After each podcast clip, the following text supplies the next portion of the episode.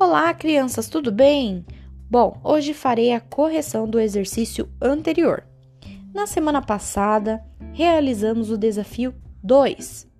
Estamos numa unidade chamada Contos Africanos. E como vocês bem sabem, nós estamos nesse momento aprendendo um pouco sobre a cultura africana, vendo alguns costumes, algumas danças, algumas músicas, religiões, culinária e até o idioma. Não deixem de assistir os vídeos propostos, pois lá eu sempre coloco alguma novidade ou alguma curiosidade a respeito dessa grande cultura que é da cultura africana.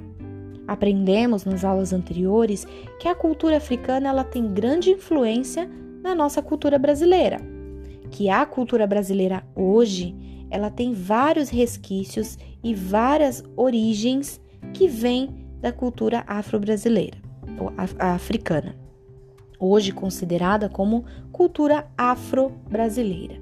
Então, quando nos referimos à cultura afro-brasileira, estamos querendo dizer que hoje faz parte do Brasil, mas que ela teve origem, ela veio da dos africanos, tá? Da África. Lembrando que África não é um país, e sim um continente. E dentro desse continente há vários outros países. Inclusive, temos também nesse continente africano um safari, onde encontramos leões, tigres, girafas enormes e a cultura, como já comentamos, uma cultura muito bonita.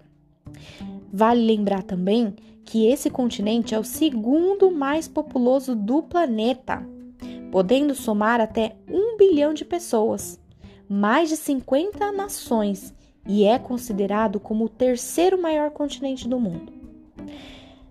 Indo agora para as nossas atividades, cada desafio que nós estamos realizando no livro, estamos aprendendo um conto africano diferente. Semana passada, vimos, conhecemos, conversamos a respeito do conto da galinha da Angola, com o título do conto assim: Por que, que a galinha da Angola tem pintas brancas? Então, esse foi o conto da semana passada, da semana retrasada. Agora, da semana passada, nós vimos sobre o porquê o cachorro foi morar com o homem. No exercício 2, ele inicia-se dizendo assim: Antes de ler o conto, leia o título e discuta com seus colegas. Então, com você mesmo, você vai pensar aí na sua cabecinha. Por que será, na sua opinião, que o cachorro foi morar com o homem? Antes de ler essa história, registre aí a sua opinião. Agora, na questão B, é o momento de ler a história. Leia a história, dê um pause nesse áudio e retorne aqui comigo para respondermos as questões da, página, da página 82. A questão D, ela diz assim: Quais são os personagens do conto? Então, os personagens são o cachorro, o chacal, o lobo, a mulher e a criança. Questão E. Encontre no texto as palavras utilizadas para expressar como os primos se sentiam ao se sentarem à sombra de uma árvore para tomarem uma importante decisão. Então, eu coloquei aqui dois trechos, peguei dois trechos do texto que representa é, essa expressão.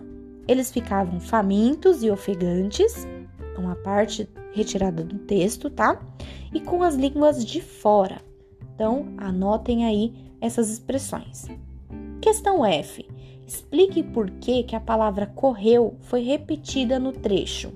O cachorro correu e correu até alcançar o cercado de espinhos e paus pontudos que protegia a aldeia dos ataques dos leões. Por que será que a palavra correu está aparecendo duas vezes? Então a resposta para essa questão é: a palavra correu, ela foi repetida de forma intencional. O autor, ao escrever essa, essa, esse texto, ele quis dar a, a, a intenção, a expressão de intensidade, mostrar que ele correu muito. Então, escrevam aí: a palavra correu foi repetida de forma intencional para expressar a intensidade, ou seja, correu muito, ok? Na questão G, ele diz assim: em sua opinião, essa história é verdadeira?